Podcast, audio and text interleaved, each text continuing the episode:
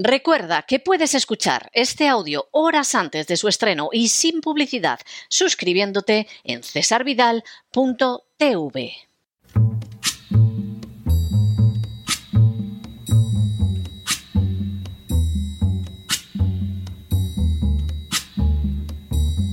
La voz con César Vidal, desde el exilio. When the night has come and the land is dark and the moon is the only light we'll see. No, I won't be afraid. Oh, I won't be afraid just as long as you stand, stand by me. Muy buenos días, muy buenas tardes, muy buenas noches y muy bienvenidos a esta nueva singladura de la voz. Soy César Vidal, hoy es el miércoles 12 de abril de 2023 y me dirijo a los hispanoparlantes de ambos hemisferios, a los situados a uno y otro lado del Atlántico y como siempre lo hago desde el exilio. Corría el año 1844 cuando se publicó en Inglaterra una novela titulada Coningsby. Escrita por el político Benjamin Disraeli, el texto, que llevaba por subtítulo La nueva política, intentaba describir la carrera de un joven verdaderamente deseoso de llegar al punto más alto del poder político.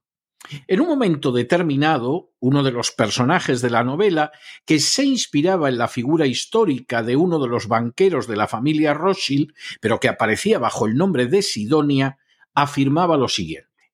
So you see, my dear Coningsby, that the world is governed by very different personage from what is imagined by those who are not behind the scenes. Lo que podría traducirse como Así que ya ve, mi querido Coningsby, que el mundo está gobernado por unos personajes muy distintos de lo que se imaginan aquellos que no se encuentran detrás del escenario. La afirmación del banquero Sidonia resultaba de una importancia nada desdeñable. La política y el poder eran, según su opinión, un escenario teatral del que la gente cree con toda convicción que se encuentra controlado por personajes que representan el papel de presidentes, de reyes, de ministros, de políticos en general. Hacia esas personas mira la gente corriente y en ellos se fija, creyendo de manera bastante equivocada, que comprende lo que está sucediendo. Incluso llega hasta el punto de permitirse odiarlos o amarlos, depositando en ellos tanto sus fobias como sus esperanzas. Sin embargo, la realidad de la política es bien diferente. Lo cierto es que nuestro mundo se encuentra regido por gentes que se agazapan en las sombras, que tiran de los hilos desde la oscuridad y que establecen planes concretos de alcance no solo nacional, sino mundial. Son esas gentes, muy reducidas en número, las que determinan lo que va a suceder con la economía o con las corrientes sociales, con las modas o con la política real que poco o nada tiene que ver con lo que aparece en los noticiarios o con lo que nos relatan las furcias mediáticas. ¿Quién compone al completo ese reducido grupo de gente? Es algo que al final solo saben los que también se encuentran detrás del escenario. Son ellos los que tienen el verdadero poder y lo que es más significativo, son ellos los que deciden quiénes van a dar la apariencia de tener el poder. En las últimas horas hemos tenido nuevas noticias sobre la posible sucesión de George Soros. Sin ánimo de ser exhaustivos, los hechos son los siguientes. Primero, según revelan los registros de la Casa Blanca, el multimillonario de 37 años Alexander Soros hijo de George Soros, ha estado al menos 14 veces en la Casa Blanca desde que Biden alcanzó la presidencia. Segundo, Alexander Soros es el presidente de la Open Society Foundation de George Soros y también forma parte de la Junta de Gobierno del Consejo Europeo de Relaciones Extranjeras. Tercero, El Consejo Europeo de Relaciones Extranjeras fue fundado precisamente por la Open Society de Soros y tiene la pretensión de modelar la política que tengan que seguir las naciones europeas.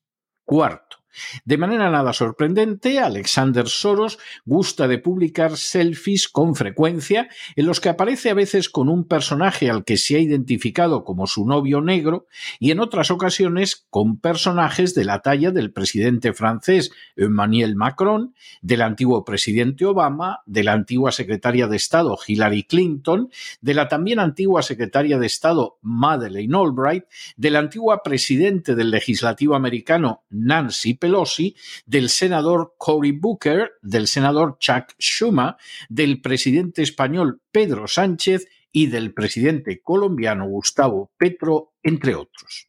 Quinto, hace apenas unos días se reveló la frecuencia extraordinaria con que Alexander Soros ha visitado la Casa Blanca durante la administración Biden. Sexto. Así, por ejemplo, el 1 de diciembre pasado, Alexander Soros asistió a una cena de Estado dada por el presidente Biden y su esposa. Ese mismo día, Alexander Soros se reunió también en la Casa Blanca con Nina Srivastava, asesora del jefe del staff de la Casa Blanca, Ron Clay. Séptimo. Al día siguiente, Alexander Soros se reunió también con la asesora del presidente Biden, Mariana Adam, y con el asesor de Seguridad Nacional, Jonathan Feiner. Octavo. Por supuesto, Alexander Soros se ha reunido en otras ocasiones con personal de Seguridad Nacional y otros miembros del círculo más interno de poder de la Casa Blanca. Noveno. Como ha señalado Matt Palombo, un experto en el imperio Soros, resulta más que significativo que la mayoría de las visitas de Alexander Soros a la Casa Blanca hayan tenido que ver con personajes que se relacionan con la seguridad nacional. Décimo. Palombo considera que la razón fundamental de esos contactos es Ucrania, afirmando que Ucrania es una nación donde la familia Soros desafortunadamente se ha jactado de tener mucha influencia.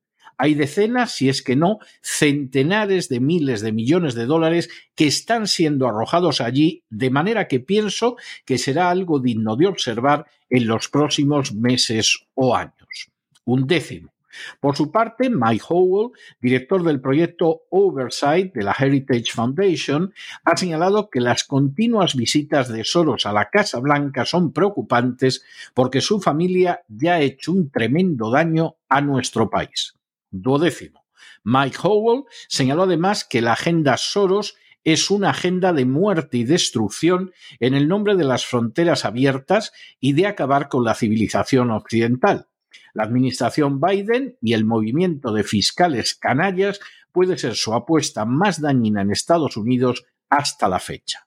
Décimo tercero. George Soros ha gastado más de 21 mil millones de dólares en financiar grupos que sostenían aspectos de la agenda globalista como la ideología de género, la legalización de las drogas, la inmigración descontrolada, el control de la Administración de Justicia, el golpe de Estado de 2014 en Ucrania o el independentismo de Cataluña en España.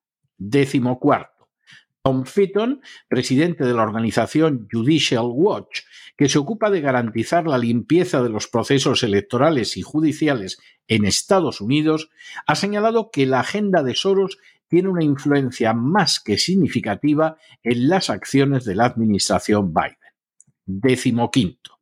Alexander Soros ha entregado desde el año 2018, según el Washington Examiner, cerca de 6 millones de dólares para comités políticos favorables a la agenda globalista y para campañas de políticos del Partido Demócrata.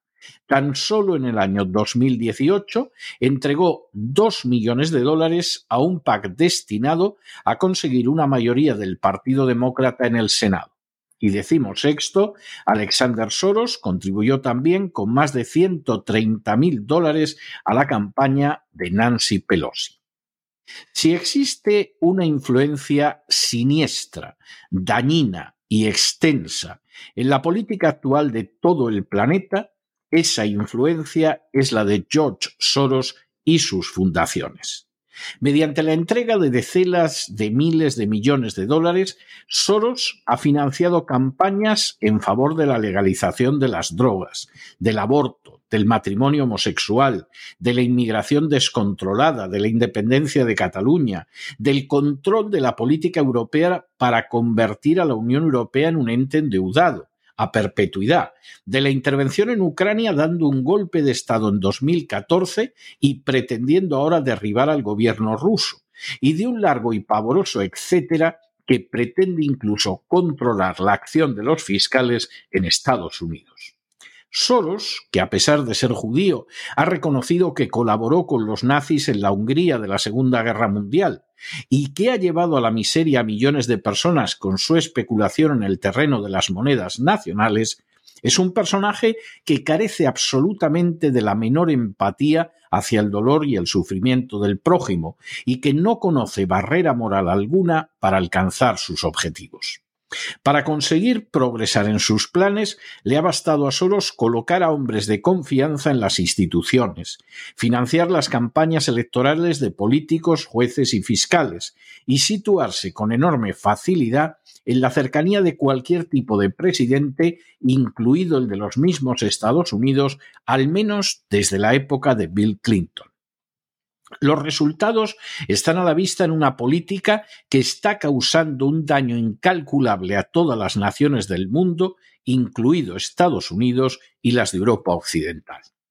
Gente interesada en recibir el favor de Soros o en continuar recibiéndolo lo negará de manera irada, pero seguir el rastro de sus actividades es seguir el sendero de la destrucción moral del sometimiento de los gobiernos y de la esclavitud de las naciones a una agenda globalista que puede ser calificada con toda justicia de diabólica por mucho que la respalden abiertamente fuerzas de izquierdas y de derechas e incluso el mismo Vaticano.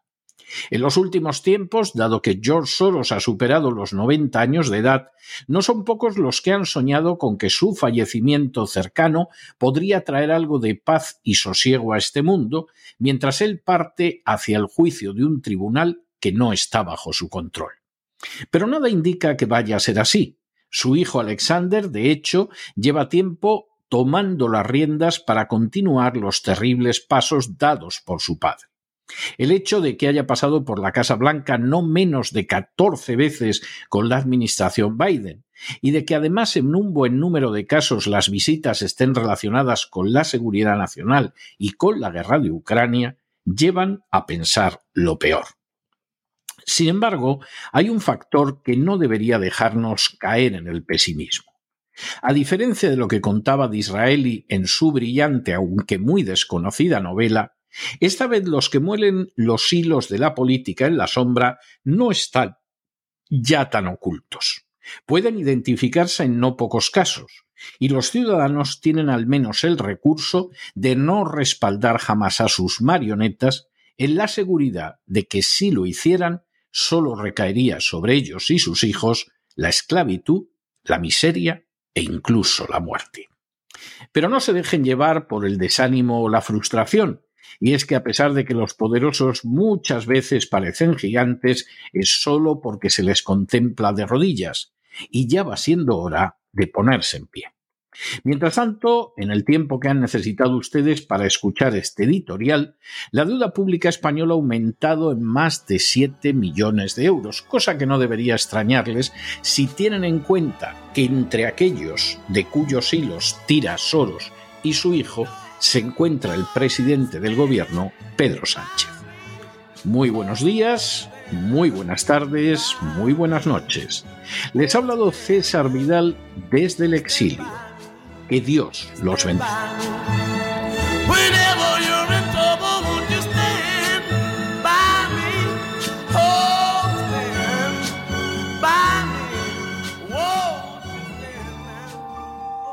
Esta sección está patrocinada por crowdfunding con el siguiente mensaje.